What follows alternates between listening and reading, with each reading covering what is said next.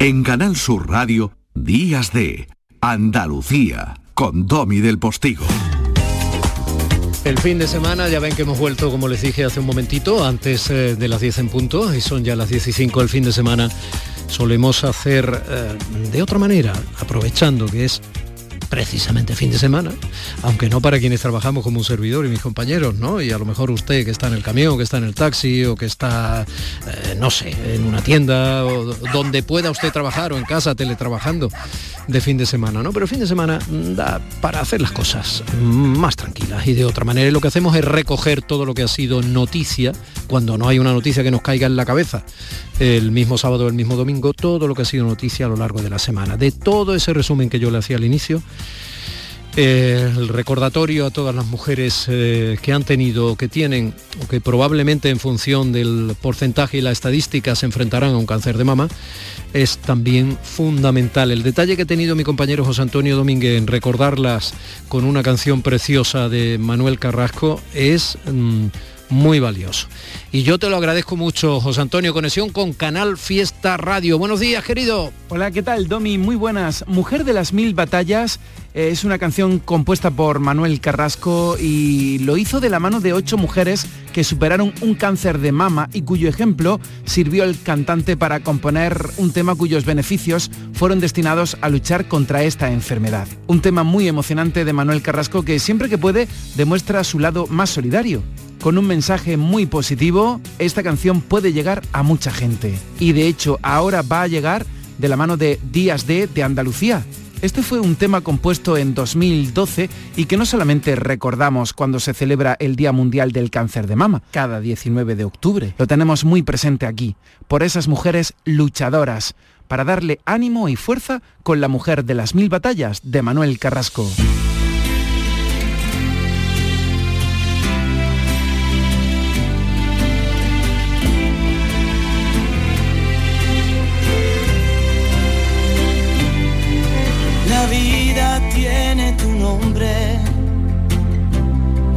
De las mil batallas, la fuerza de tu mirada, con el valor no se esconde, hay que plantar la esperanza en el lugar donde duele, para que crezca bien fuerte, en el miedo que acompaña. Sigues tan bonita como ayer se despeina el alma. Un pasito más, que si se puede.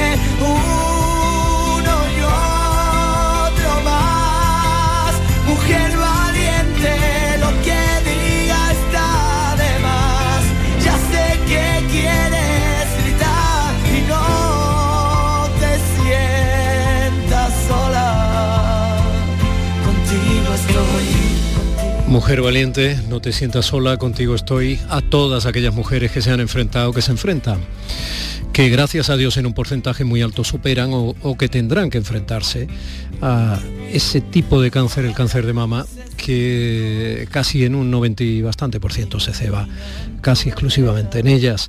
Pero esos calificativos de personas valientes, de personas que necesitan el apoyo de la sociedad en la que se incardinan, cuando se han tenido que enfrentar sin comerlo ni beberlo a otra especie de enfermedad, la que provoca esa locura social que durante tantos años de plomo tuvo a una parte muy importante del País Vasco, justificando en cierto modo o acostumbrándose o normalizando un terror que visto en perspectiva, desgraciadamente no solo fue sangriento, sino absolutamente ridículo. Ese terror cateto de ETA que esta semana, como decía yo al principio del programa, pues hace 10 años ya al menos de manera oficial que desapareció del todo. 10, casi 10 eh, de la mañana y es el momento de, como un abrazo, poner esta canción.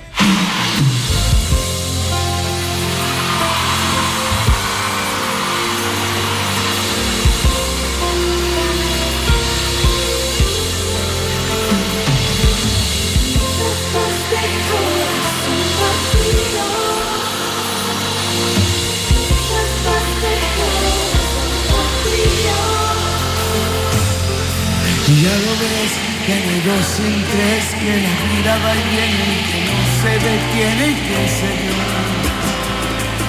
Que la vida va y viene que no se detiene y la vida, tu vida, Teresa, era la de una chica que tenía un hermano que estaba metido en política y que eh, había hecho su carrera de periodismo, que, la tía había pasado por Londres, eh, le gustaba la moda, tu madre tuvo durante mucho tiempo esa tienda en el centro de Sevilla donde se vendía ropa de marca y, bueno, y te fuiste luego a Italia, allí no solo seguiste aprendiendo y formándote también en el mundo de la moda y de la empresa, sino que conociste eh, a un hombre del que te enamoraste, tuviste hijos, luego la vida siguió, luego ya en un momento determinado volviste, eh, te separaste, pero lo que evidentemente nunca habías pensado es que eh, ahora que estamos en la semana en que conmemoramos que se cumplen 10 años del fin del terrorismo de Tarra, pues una semana como esta, siempre eh,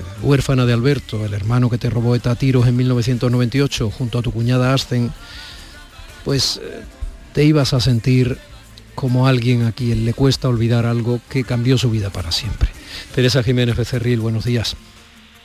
Buenos días, buenos días. Porque a lo mejor, canción, a lo mejor, canción me, sí, dime. Te decía que a lo mejor tú ni siquiera te hubieras metido en política. Eh, da igual que ahora que fuera el Partido Popular como tu hermano o lo que sea. Quiero decir, hubieras seguido probablemente tu vida y yo qué sé, o a lo mejor no hubieras estado en combate permanente contra las injusticias y contra el terrorismo, o, yo que sé cuántos a lo mejores, ¿no? No lo sé. Supongo que esto lo piensas cada, cada año, ¿no? O lo, no sé. Sí, lo pienso y, lo digo. A veces eh, esta canción te por un lado te lo agradezco, por otro me da pena, porque recuerdo perfectamente cuando salió esta canción, fue Alberto eh, en una discoteca en Sevilla, el que me dijo, de verdad que te voy a pedir una canción que ha salido, y parece, y fue una de las últimas veces, de las que yo estuve más saliendo con él y todo esto, porque siempre he estado por ahí fuera, y la recuerdo, o sea, ha habido mucho tiempo que esta canción yo no podía escucharla sin sin, que se me salgan las lágrimas. Pero es un gran homenaje a él, así que te lo agradezco muchísimo. Y, lo que tú me decías, por supuesto, Alberto era un político desde niño, estaba ya en, política y cuando me decía, fírmame esto, te o haz esto, yo que me dejes, que la política no me interesa, decía, no digas tonterías, la política es la vida, ¿cómo no te va a interesar? Y, y, yo no tenía idea, yo a mí lo que me gusta es escribir y, y yo mm, he hecho muchas cosas en mi vida, ¿eh? mucho trabajo, muchas cosas, pero nunca pensé. Y yo mm, llegué a la política de la sociedad civil, o sea, yo llegué por la defensa de, la, de, los derechos de las víctimas del terrorismo en la calle. Y entonces, y como altavoz, como dando visibilidad y escribiendo y también como periodista. Y de ahí fue donde, por lo que yo, por lo, por que yo entré en política. Entonces, eh, nunca pensé en la política, por supuesto, que si no hubiera pasado eso, eso no quiere decir que que uno diga se aprovecha de esto, del otro, no, sino que saca de uno una faceta que a lo mejor yo no la hubiera sacado si no hubiera visto toda esa injusticia que vi, todas las negociaciones con los mm, terroristas cuando ya llegó a un estado límite exagerado. Y entonces eh, pues yo dije bueno hasta aquí al principio había que cuidar de los niños de manera material porque tuvimos tres niños pequeños que crió mi madre yo con la ayuda mía de mi hermano y luego ya dije, ahora el aspecto material, los colegios y todo eso ya están crecido y ahora es el aspecto moral, la memoria, la dignidad y la justicia también se la debemos a ellos, a todas así muy clara. Memoria, dignidad, justicia. Te voy a comentar algo que nunca es cómodo, ni para mí comentarlo, ni para la persona que está dentro del colectivo de víctimas bien porque han salido mutilados pero se salvaron, o, bien porque les pusieron una bomba que no explotó, o bien porque han perdido, les han desgarrado, les han robado a alguien tan querido como en este caso tu hermano y tu cuñada, ¿no? Pero la persona que se convierte a su pesar en víctima del terrorismo no tiene por qué ser mejor persona de lo que iba a ser si no lo hubiera sido, ¿no? Hombre, yo creo que no. Lo único que yo creo que lo que uno lleva dentro lo, lleva dentro, en, la mayoría de los casos. Pero desde luego las circunstancias de la vida hacen que tú eh, des pasos que, a lo mejor no hubieras dado. Eh, a lo mejor yo hubiera sido, eh, como dice, yo trabajo muchísimo en moda, en muchos países, he tenido empresa propia, pero de otras cosas, que, pero a lo hubiera siempre escrito, pero a lo mejor esa vertiente de defensa hacia, hacia los demás, hacia lo que crees eh, que es de ley, que es de justicia, que es de dignidad, que es de decencia, y todo eso, eso mm, a lo mejor no hubiera salido. Y si a, a, lo mejor lo llevas dentro, pero no de un modo tan, tan exagerado, no haces de ello la causa de tu vida. O sea, para mí mm, la defensa de las víctimas del terrorismo, eh, eh, que, la encarno también, mi hermana evidentemente nace, es una misión, es una misión. Entonces, eso por supuesto, si no te pasa, es muy difícil hacerlo. Sí, pero esa misión a veces se convierte en una etiqueta pesada para eh, quienes dicen y de hecho se ha dicho casi literalmente que en algún momento determinado, sobre todo en las negociaciones o en el proceso de desgaste y de cerco absoluto al movimiento Aberchale que apoyaba a ETA y a la propia ETA, etcétera, que esa etiqueta obligada que adquirís eh, quienes habéis sido golpeados por el terror, precisamente por eso no os hacía legítimas herramientas útiles para combatirles, ¿no? Por supuesto, eso es la, mayor vileza que se puede que se puede hacer a una persona, que es eh, de quitarle la legitimidad eh, en absoluto, al revés. Yo creo que la mayoría, todos los asesinatos, o sea, ETA, a mi hermano no lo mataron porque en una pelea tabernaria, ¿no? Ni le pasó, eh, se cayó por la calle. Alberto lo mataron porque querían que se acercara a los presos, habían matado antes a, Miguel Ángel Blanco, no se cedió, y en esa línea de socialización del sufrimiento que puso ETA como para que cualquiera pudiera ser asesinado, ahí entró, con lo cual este, había una causa política importante.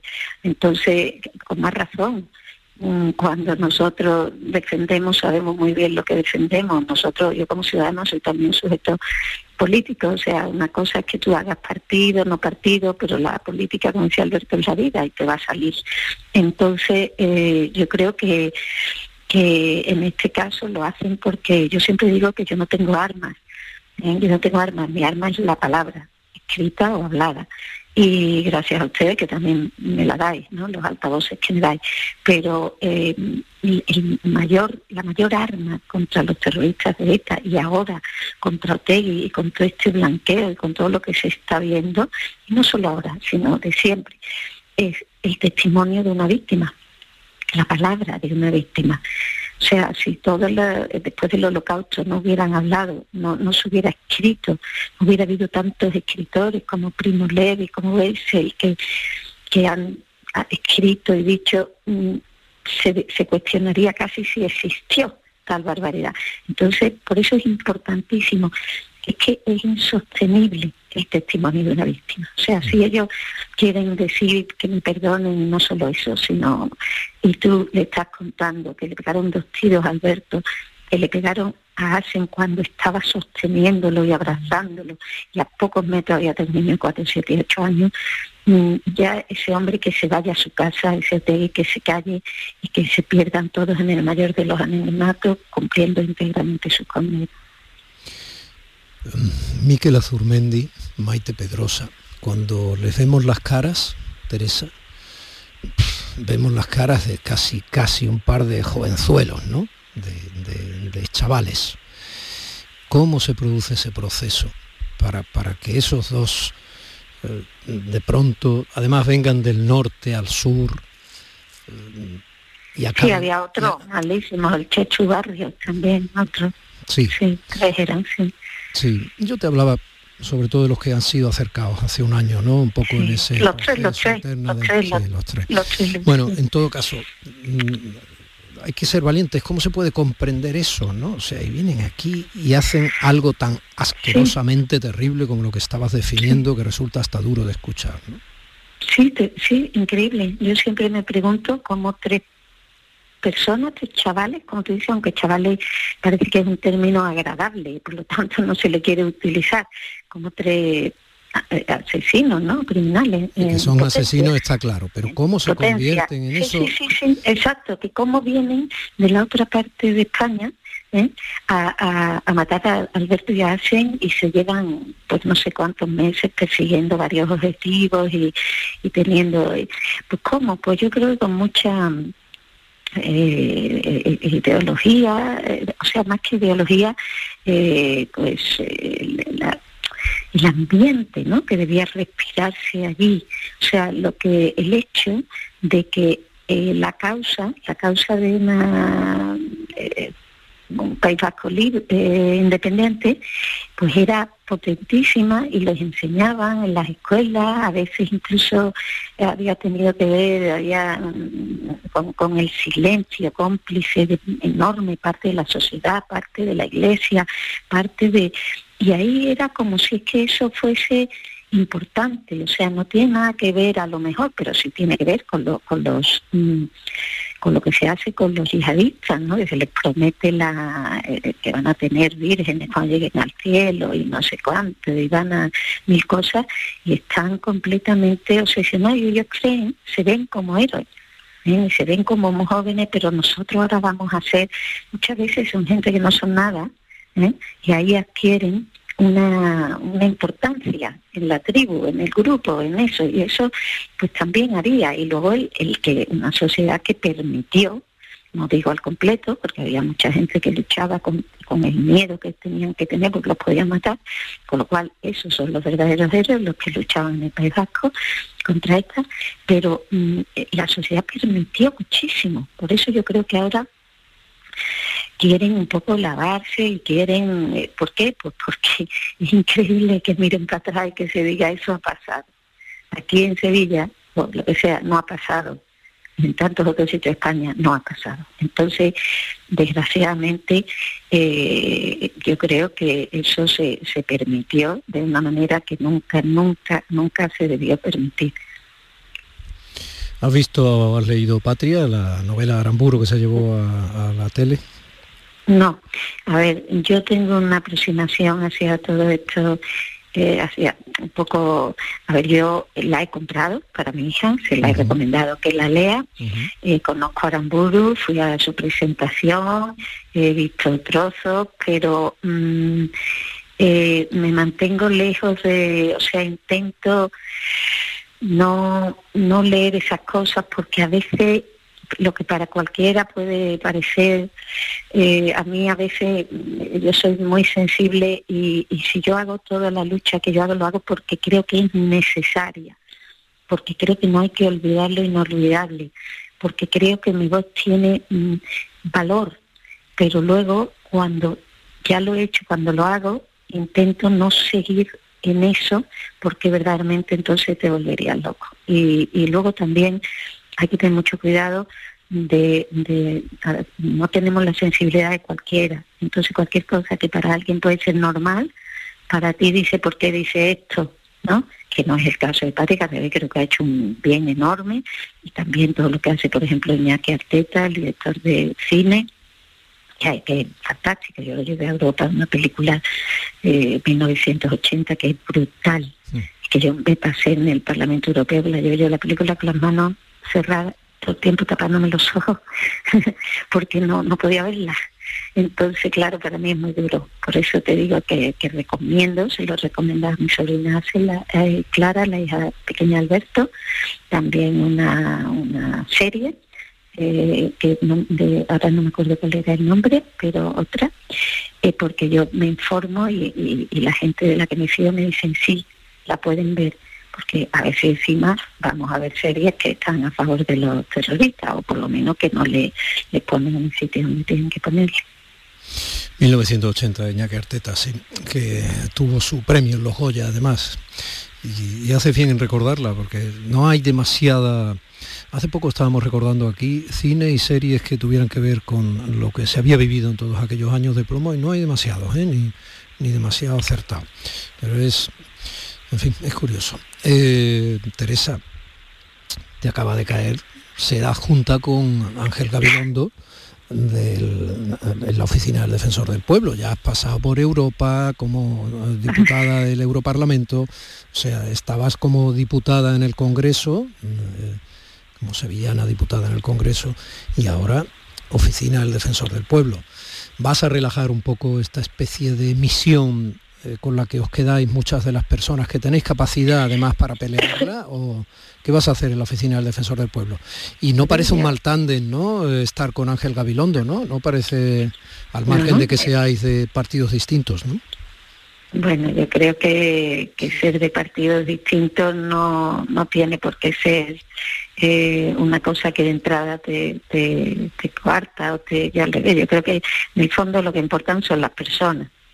¿Eh? A veces se parece de fuera que uno tiene más enfrentamiento, pero hay personas con las que la calidad de la persona o, como esa persona se, sea o, el talante que tenga. Y yo en principio pues, creo que, debemos trabajar bien juntos y primero que, debemos y que se lo demos a los ciudadanos, que lo importante es que se arreglen sus problemas y le demos respuesta a las quejas. Y, y sí, es un reto apasionante, difícil, una oportunidad, todos los cambios te dejan siempre un poco así, ¿no? Y, pero, pero yo estoy contenta, creo que hay muchísimo por hacer y, yo creo que, no, eso que tú dices que si voy a bajar del listón, ¿no? De mí, no, yo creo, por ejemplo, es muy importante también la defensa de las víctimas del terrorismo, como no, y dentro del defensor del pueblo, y de hecho, Soledad de Cerril, eh, hizo un informe sobre todo el tema de la defensa de víctimas de terrorismo interesantísimo que ella me mandó y que, y que creo de muchísima utilidad. Eh, y yo creo que, por supuesto, eso va, va a estar ahí y, eso se va a notar. O sea, que yo soy una, una víctima, quizás pueda empatizar de algún modo mucho con, con, muchas de las cosas que, que traigan. Y, y yo creo que, que, que bueno, yo llevaba en el Parlamento Europeo, estaba en la Comisión de Derechos Humanos, en la Comisión de Libertades Civiles, Justicia e Interior, también en la Comisión de Mujer, eh, tenía presencia de México, donde veía eh, muchísimos mexicanos. Yo he ido también a México con temas como feminicidio, con temas de desapariciones. Mm, y yo he tratado mucho con la gente y muchos temas sociales, eh, de víctimas, he hecho legislación sobre víctimas en el Parlamento Europeo, víctimas del delito, de todo tipo de delito, ya serio, como llaman en inglés, serious crime o petty crime, ¿no? más, pequeños, pero siempre cosas que a lo mejor las más pequeñas parecen de menos importancia, pero para la persona que lo sufre lo es. Y entonces, bueno, yo creo que en ese sentido tengo un poco ya de predisposición, digámoslo de, ese modo.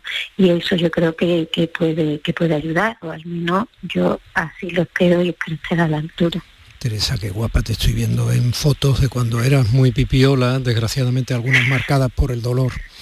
Eh, sé, que transito territorios refaladizos, pero, pero es que la vida es así, la vida hay alegría y dolor constantemente. Y ah, tú, tenías que haber sido un modelazo. ¿eh? Tú cuando ibas a la discoteca con Alberto que en paz descanse, a ti te sacaban a bailar, ¿no? sí, bueno, yo, mona, monilla, monilla, dejémoslo ahí. pero, pero sí, lo que yo Sí, yo creo que la vida, a ver, yo tengo pasión por la vida, ¿eh? a mí me encanta, me encanta vivir. Y, y yo mm, lo que sí, lo que sí creo y lo que yo digo, hay una cosa en italiano, yo he vivido 21 años en Italia, ¿no? 18 en, Turín, eh, 3 en Milán, antes había vivido 3 en Londres, con, porque yo eh, he estado, estudié también la carrera en Madrid, mi madre es de Madrid, mi padre es sevillano, yo muy joven, me vio lo de Alberto, a Dios gracias, y, y, yo mm, sí veo que la vida en Italia dicen, la vida no es una pasechata, ¿eh? que quiere decir, en español sería la vida no es un paseito, entonces... Eh, eh, yo se lo digo a mis hijas, digo, es que esto no es, aquí hemos venido no a sufrir, desde luego, ¿eh? Pero a intentar que el sufrimiento dure poco o a no alimentarlo, pero mm, que te van a pasar cosas te van a pasar.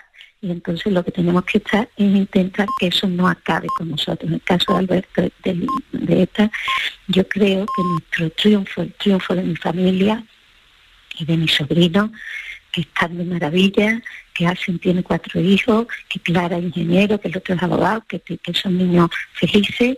Eh, yo lo que creo es que mi madre no se ha derrumbado, eh, es que ese gusto no le hemos dado a ETA, ¿no? Ese gusto no. Entonces, mm, yo creo que nos van a pasar un montón de cosas. La gente eh, se separa, se separa de modo que no quería, luego se te mueren seres queridos, luego no sé, los trabajos a veces te dan disgusto, pero bueno, hay que intentar eh, mm, tener tener alegría y sacarla de donde se pueda. Al principio todo, por ejemplo a mí ahora con, esta nueva responsabilidad que me han dado, me gustaba el Congreso, ¿no?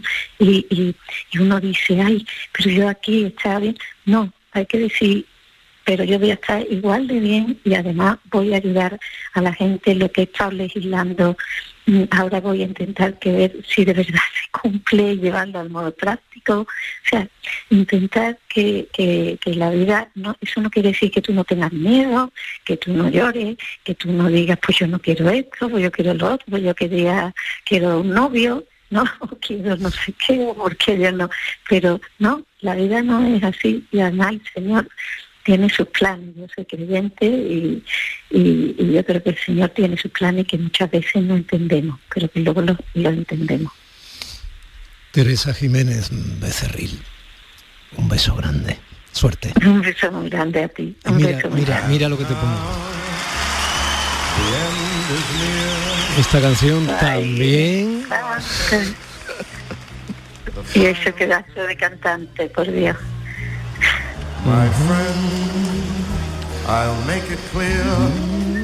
Grabación histórica, año 74, Madison Square Garden.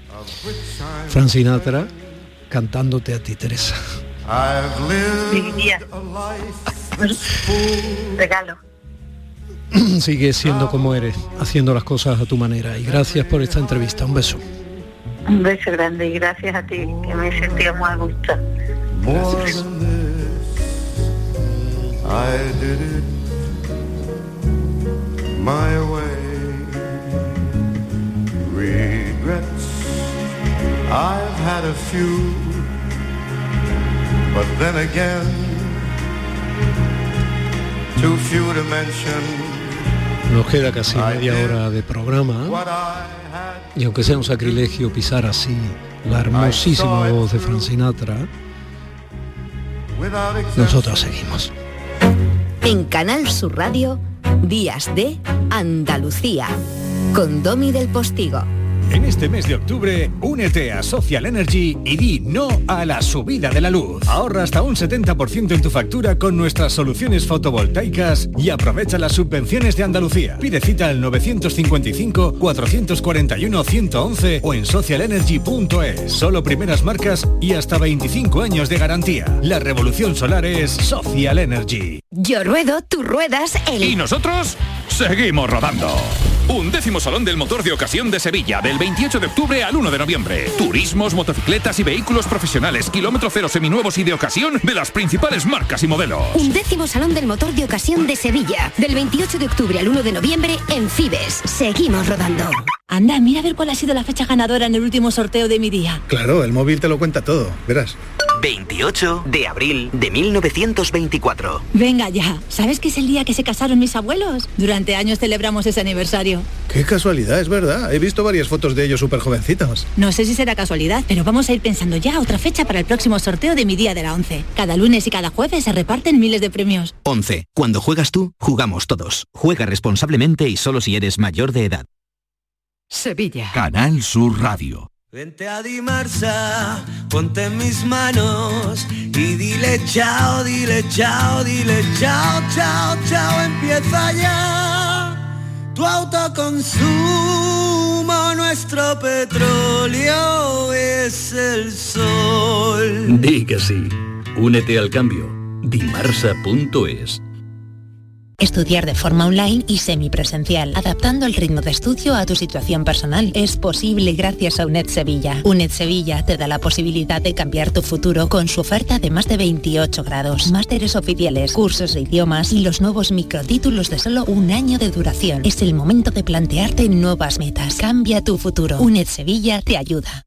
¿Te has enterado de que en Los Alcores está la única tienda Xiaomi oficial de Sevilla? ¿Cómo te lo cuento? Tienen la única tienda Xiaomi de toda Sevilla, ofertas y promociones que no te puedes perder. Además, renuévate con la nueva temporada en moda y complementos de las primeras marcas. Todo para el hogar, alimentación, gastronomía, cines y todos los servicios que necesitas para hacer de tu visita un momento perfecto. Centro Comercial Los Alcores, Autovía Sevilla-Málaga, salida 7. Mucho donde disfrutar.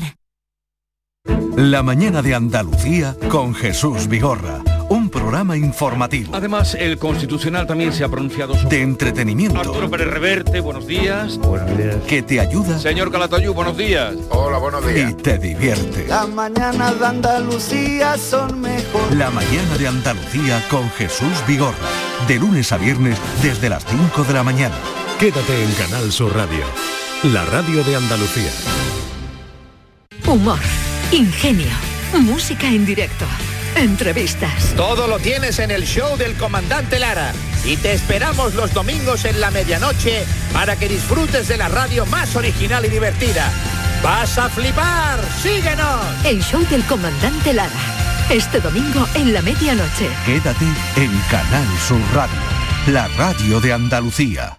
En Canal Sur Radio, Días de Andalucía. Con Domi del Postigo. Sobre las 9 y 10 de la mañana conectábamos con mi compañero Fran López de Paz, que estaba a punto de comenzar la retransmisión en Radio Andalucía, información de ese segundo traslado en, esa, en ese periodo de tres barrios, en ese periplo, quiero decir, de tres barrios que el denominado Señor de Sevilla, el gran poder, esa impactante imagen de Juan de Mesa, estaba haciendo por las zonas más deprimidas de la capital andaluza. Esta es la, este es el sonido que ahora mismo estamos recogiendo a través de Radio Andalucía información de lo que está siendo ese traslado, ese rodeo por la barriada de los pajaritos, cercana a la Encarnación, parroquia en la que va a llegar aproximadamente al mediodía y lindando con el barrio Amate en Sevilla. Esto es una saeta.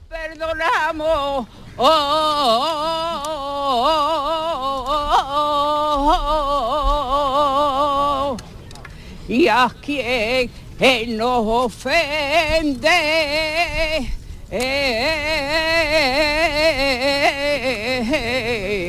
y líbranos de el ay,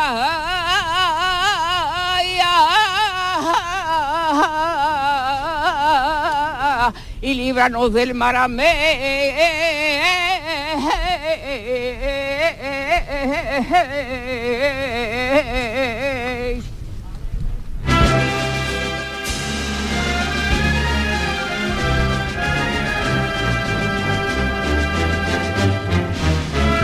Escuchas la salida especial del Señor del Gran Poder de Sevilla a tres barrios Amate. RAI, Radio Andalucía Información. Conectando con los compañeros que están llevando la emoción de ese segundo traslado del gran poder. Esta es la voz de mi compañero Fran López de Paz, con quien hablábamos al inicio del programa. La semana que viene se culminará, hoy el gran poder llegará a la parroquia de la Candelaria, la semana que viene se culminará esos tres barrios, ese periplo por los tres barrios del Señor, del denominado Señor de Sevilla. Domi del Postigo en Canal Sur Radio. Días de Andalucía. Y llegados a este momento del programa vamos a referirnos a algo eh, singularmente evocador, que tiene eh, su origen, curiosamente, en el descubrimiento y que a partir de ahí se convierte en una de las mayores explotaciones agrícolas conocidas en medio mundo. Se convierte en el protagonista de un comercio asombroso que hasta entonces evidentemente no existía de una parte a otra del planeta. Se convierte en uno de los reyes temáticos de todos los publicistas del mundo evocaban hasta una manera de vivir cuando lo ponían en primer plano en sus cuñas radiofónicas, en sus dibujos en prensa o en sus spots televisivos, ya sobre todo a partir de los años 60. ¿De qué hablamos? De algo que finalmente fue frenado y advertido por la profesión médica como algo que mata, el tabaco. Fumar es un placer genial, sensual. Fumando espero al hombre quien yo quiero, tras los cristales de alegres ventanales. Y mientras fumo mi vida no consumo, porque flotando el humo me suele adormecer. Efectivamente, eso que la solía adormecer a la saritísima Montiel castiza como nadie y cupletera de pro hermosísima, eso que creía que no le hacía ningún daño, no solo le estaba haciendo daño, sino que, insisto, se convirtió de la noche a la mañana en algo prevalente de toda una industria, a algo que había que combatir en esa especie de desequilibrio entre impuestos estatales y ministerios de sanidad de todo el mundo en el que todavía andamos. Detrás de todo este humo hay una historia asombrosa. ¿Y quién es capaz de separar el humo y sacar a la transparencia que necesitamos los oyentes lo que de historia hay detrás? Doña Elvira Roca Barea. Historia ni blanca ni negra.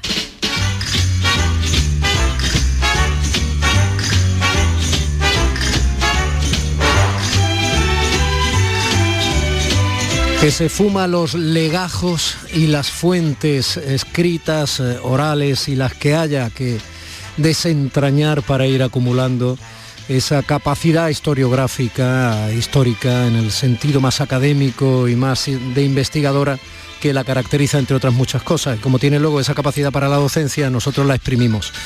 Mi querida fumadora de la radio, buenos días. Hola, buenas. Eh, podemos empezar en Ayamonte o por Ayamonte, que es de, donde era Rodrigo de Jerez, que pasa por ser el primero que nos habla del tabaco. Y esto ya ocurre en el primer viaje de Colón, además es una historia muy graciosa. Bueno, realmente no se sabe si es Rodrigo de Jerez o Luis de Torres. Estamos en el primer viaje de Colón, o sea que han llegado a la isla que se llama San Salvador o Guanajaní. Y entonces, creyéndose que estamos en las costas de China, Colón envía a unos cuantos, entre ellos estos dos, a Luis de Torres especialmente porque son lenguas, son personas dotadas para aprender idiomas rápidamente. Y con presentes y regalos lo envían a que vayan abriendo camino hacia, hacia la corte del Gran Khan y claro, la, ninguna corte, porque se, a, los seis días de camino se encuentran con que están rodeados de agua otra vez, están en una isla, vuelven para atrás y traen con ellos a unos indios con los que han entablado relación y tal. Que no parecen, que no parecen ni mongoles ni chinos. Claro, en absoluto. Y encima, pues aparte de que, bueno, de, ciertas peculiaridades, una de ellas es que llevan por todas partes unas hojas mm. que muy aromáticas y ellos solamente describen que son muy aromáticas. O sea, y pero todavía no se sabe a qué sirven esas hojas aromáticas. La primera vez que se ve a alguien de fumar es en Cuba, que coge unas hojas grandes, las enrolla, y pues, así está descrito, ¿no? Y hace como unos caramillos, o sea, como si fuera una flauta pequeñita, una, una, flauta pequeñita, y con eso eh, le mete fuego por un lado y lo y se lo chupa. Puro de la época. Entonces echa, echa humo por la boca, claro. Hasta ahí, digamos, los primeros contactos, ¿no? Pero parece que, que, muy pronto, por ejemplo, Rodrigo de Jerez parece que fue fumador ya, o sea, que se aficionó a la, a, la hierba, ¿no? La cosa es que eh, eh, las primeras semillas de tabaco llegan a España en, en, tiempos de Felipe II y las trae Francisco Hernández de Boncalo, que es un cronista e historiador. Y esto ocurre en el año 1559. Y siembra tabaco, es la primera plantación europea de tabaco, en Toledo. Lo intenta el hombre pero no hay manera. Eh, se le comen siempre la, la, planta las cigarras. Parece que de ahí viene lo del cigarro. Mm. O sea, de, de, la lucha de este hombre eh, en Castilla, en la zona de Toledo, por adaptar la planta y que la planta le sobreviviera una vez que crecía y maduraba y no se la comiera las cigarras en el mes de agosto-septiembre. No sabemos si esto es así, pero parece ser que sí, que realmente la palabra cigarro procede del asociar la planta a la planta que se come la cigarra. Exactamente, la planta que tiene gran afición la cigarra a comérsela, ¿no? En Santo Domingo, en esta década de los años 30 de, del siglo XVI, se hacen las primeras plantaciones grandes para intentar producir de manera industrial, ¿no? Eh, la, la, planta se, se, va popularizando, a, vamos, a una velocidad increíble. Para la década de los 80, en torno a 1580, Francis Drake y Walter Raleigh introducen la moda de fumar en la corte Isabel y todo el mundo fuma en, en aquel momento. Y eh, en 1565 sabemos que ya Urdaneta ya ha establecido el torno al viaje, se va y se viene de Filipinas y el tabaco se convierte en un producto que eh, tiene un éxito enorme en Oriente, enorme. Y además el, hábito, eh, digamos, va aparejado a una serie de, artefactos, digamos, pipas o cosas que se fabrican para eh, tabaqueras. Entonces, por ejemplo, si, si vais o si vas o si alguien tiene curiosidad, el Museo de Oriente de, en Valladolid, hay muchas piezas muy valiosas. Se ve que, que el tabaco era en un primer momento un entretenimiento o una afición de clases altas porque los los recipientes y los objetos relacionados con el consumo del tabaco son de, muy caros. Y fue uno de los, de los productos estrella del galeón de Manila hasta que se empieza a sembrar también tabaco en Oriente, ¿no? Pero en un primer momento era eh, un producto de exportación y se procuraba muy mucho que no anduvieran las semillas por ahí. Luego esto es irremediable porque eh, las semillas terminan siempre viajando de acá para allá.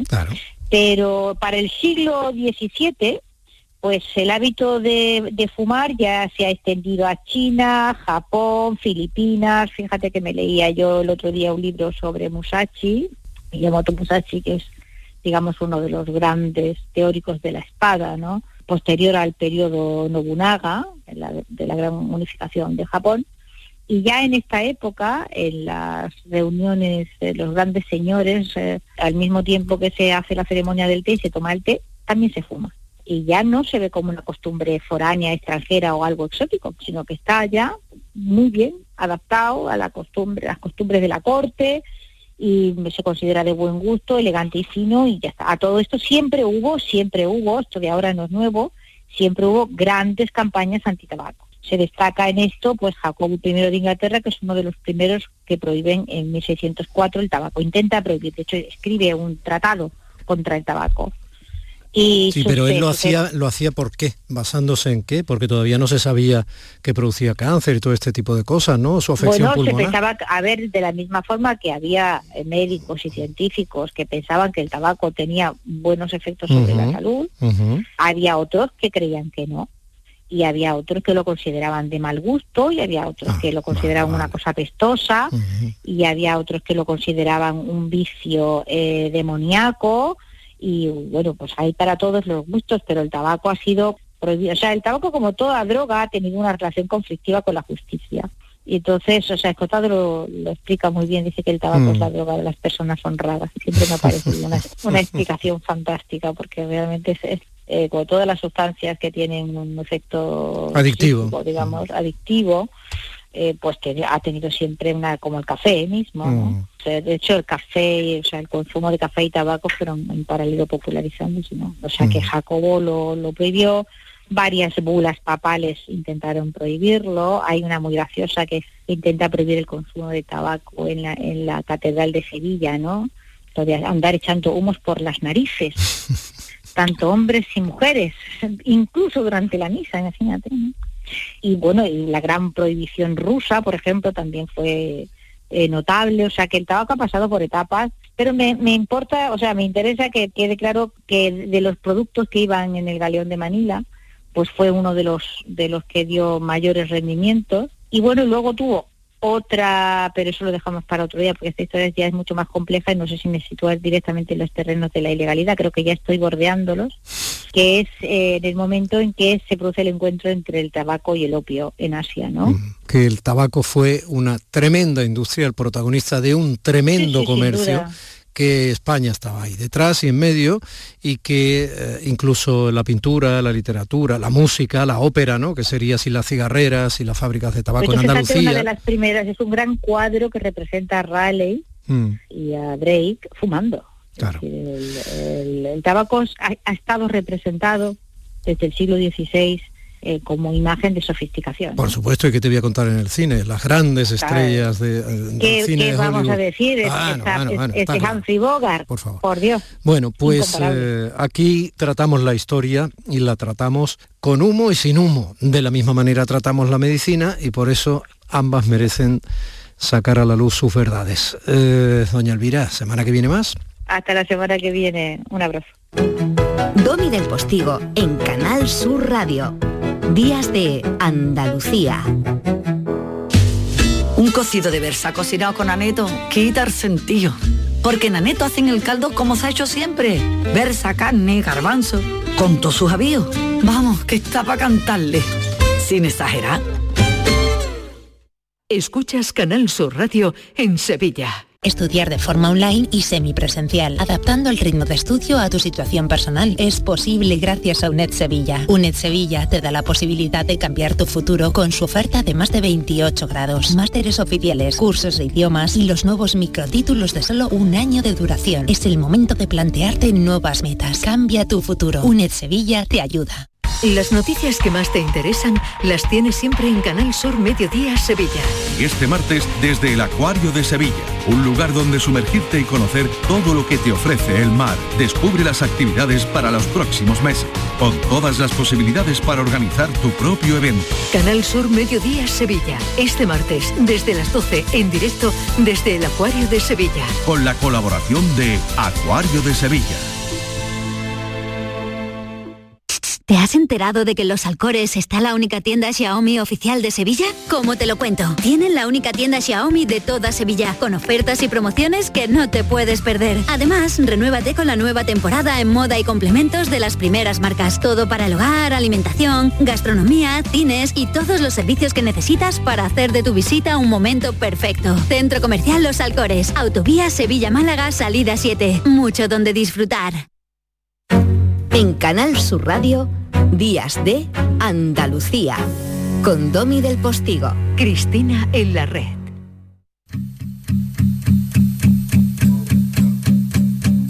There's a fire starting in my heart, reaching a fever pitch and it's bringing me out the dark. Te voy a leer algo, Cristina, que no es mío.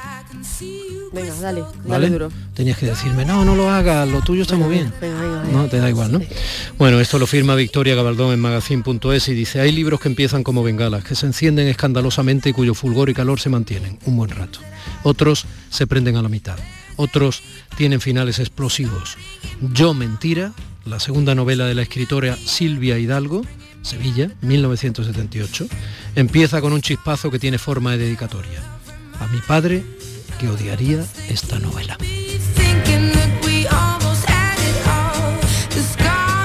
Silvia Hidalgo, te presento a Cristina Consuegra. Buenos días. Hola, buenos días a los dos, ¿qué tal? Buenos días Silvia, qué placer tan inmenso escucharte y poder hablar contigo sobre, sobre este libro esencial que es Yo Mentira. Eso es verdad, es Silvia, pero se lo dice a todo el mundo. Lo de qué placer Bueno, todo el mundo, perdona, todo el mundo, a todo el mundo no se lo digo y los dos lo sabemos. A mí siempre me duele. Digo, tan inmenso, tan inmenso, y yo creía que era... En Yo Mentira intentas, eh, bueno, intentas, perdón, no, lo que realizas es un- una auténtica disección de, de la mujer contemporánea eh, y lo haces desde la ruptura, es decir, eh, una mujer que sale eh, desde fuera, rompe todos los esquemas eh, de lo que le han dicho que tiene que ser, tiene que ser pues compañera, tiene que ser madre, tiene que ser trabajadora, la precariedad también está por ahí. Que Silvia es todo eso, ¿eh? Bueno, todas somos eso, todas. Y además da igual eh, eh, si seas heterosexual, homosexual, seas blanca, seas negra, es decir, todas lamentablemente estamos en- ocupando unos moldes que la sociedad nos dice que tenemos que ocupar y que es muy difícil salir de ellos. Y de eso trata, de la experiencia de la vida, de ocupar lugares que nos obligan a, ocupar. Y te, y te quería, te quería preguntar precisamente qué hay más en, en esta, en este libro. ¿Una reflexión sobre los miedos o una reflexión sobre las rupturas eh, para salir de las etiquetas y de los moldes? Bueno, un poco al final las dos cosas, ¿no? Que la, todas las contrariedades en las que vivimos y las contradicciones. Y al final, para conocerte a ti misma de nuevo, porque yo creo que nos vamos perdiendo en el camino, eh, a veces tienes que, que ir quitándote de todos esos roles y esa imagen que tienes de ti misma y que han hecho también los demás, y, y quitándola y destruyéndola. Eh, y para eso también hace falta luchar contra los miedos, ¿no? De, de descubrirte, porque bueno, no, no, sabes muy bien con qué te vas a encontrar y si te va a gustar más antes que después, pero, pero bueno, yo creo que hay que hacerlo. Silvia, ¿por qué no puedes ser feliz con lo convencional? se puede ser feliz, es como todo, se puede ser feliz también sin tomar conciencia de nada, ¿no? Sin tener conciencia de clases, sin tener conciencia eh, del feminismo. Eh, incluso se puede ser más feliz, ¿no? Porque todo el mundo eh, vas a dar menos lata y vas a ser menos incómoda. Pero la vida no solo se trata de, de, llevar una vida cómoda, ¿no? También hay que ser un poco consciente, eh, saber en qué momento vives y, yo prefiero una vida realista a una vida eh, tontamente feliz. ¿no? Entonces hay que tomar conciencia de eso, de quién eres, del entorno en el que estás y en el que vives. Y, ser partícipe de ello activamente, ¿no? ¿no? No, solamente ser un objeto que, un, una muñeca ¿no? que van moviendo de aquí para allá. La narradora protagonista de Yo Mentira es madre y la maternidad también eh, aparece como uno de esos asuntos en los que, bueno, no sabemos a veces si estamos muy cómodas, ¿no? Eh, siendo madres. Por supuesto, ¿no? Hasta, bueno, ahora ya cada vez ya sí hay otro tipo de relato, ¿no? Pero hasta, yo creo que tú y yo, Cristina, somos un poco de, esa generación en la que, en la que la maternidad, bueno, pues mmm, era casi una imposición, todas las mujeres que conocíamos y que estaban a nuestro alrededor, estaban casadas y tenían niños, y la maternidad ocupaba sus vidas. Eh, era algo casi natural. Entonces, de niña pensábamos que eh, que no queríamos ser madre, yo por lo menos, ¿no? eh, con mis amigas, ¿no? La mayoría no queríamos ser madre porque veíamos la maternidad como esto. Y después, bueno, al final te embaucan y, la, vida, eh, el amor, ¿no? Y, y, eres madre. Y, y cuando eh, descubres todo lo que hay, que tienes que apartar, no que eres expulsada un poco de tu vida anterior, pues es, es, duro, es duro porque tiene sentimientos muy contradictorios, ¿no? Por una parte, por supuesto, pues eh, el amor y el sentimiento de responsabilidad y de cuidado hacia tus hijos, y por otro, el amor, responsabilidad también y cuidado de, de ti misma y de lo que era tu vida, y de, lo que era tu identidad, ¿no? Que, que, que, parece que se nula o que se pierde, que se ensombrece cuando eres madre. Entonces, bueno, en esta contradicción yo creo que vivimos muchísimas. Oye, ¿tú cuando vas en chanda a recoger a los niños, las demás que van en chanda a recoger a los niños saben que eres un pedazo escritora? Pues no sé si de pedazo de escritora, pero muchas ni siquiera saben que soy escritora, ¿no? Porque como en el libro también cuento, eh, las madres de eso, pues nos convertimos como en ese enjambre gris y anónimo en el que todas hablamos nada más que de nuestros hijos, de oye, ¿sabes qué, qué era esto que han dicho de música, ¿no? Que hacer, oye, ¿qué es lo que había que traer para plástica? Y al final no hablamos de nosotras mismas casi mm, es raro, incluso no le he preguntado, oye, este año no, porque eh, los niños qué van a hacer, qué actividad escolar, en cambio nosotros, oye, ¿qué vas a hacer este año? Yo, y se te quedan como con cara rara, ¿no? Eh, dejan de ser sujetos de su vida. Y esto es, eh, por supuesto que esto tenemos que, que, pensarlo muy bien y levantarnos ¿no? y tener nuestros propios objetivos y, y, nuestro propio camino y nuestros propios sueños, ¿no? A mí me pasa igual, yo soy un hombre objeto de las circunstancias. Esto es una cosa de verdad que, aunque esté en paralelo en otra, en otra problemática distinta a la vuestra. Querida mía, ¿vas a ir a la Feria del Libro de Sevilla? Eh, sí, estuve ayer con otra autora andaluza, Rosario Villajo, eh, autora de La Muela, eh, en el que hablamos de, mujeres fuera de sitio, ¿no? O escritoras también fuera de sitio del panorama un poco eh, editorial. Y la verdad que estuvimos muy bien y después estuve firmando y hoy firmo en, en la caseta de Palas y el jueves estoy en el ciclo de Hecho en Sevilla bien, también, pues, así que... Silvia Hidalgo, Yo Mentira, editorial Tránsito, la editorial de Sol Salama. Uh -huh. Un beso muy grande, seguiremos encontrándonos en la salida de los colegios. Un Un beso, a los dos. un beso Un, enorme. abrazo enorme. Hasta luego, gracias. Cristinita mía, que se te cure la alergia, un beso grande. Familia, se quedan con gente de Andalucía inmediatamente después del boleto informativo. Gracias, hasta mañana. Domi del Postigo en Días de Andalucía. Este programa que acabas de escuchar y todos los que te gustan están siempre en la radio a la carta de Canal Sur. Descárgatelos para escucharlos cuando quieras y donde quieras y con quien quieras.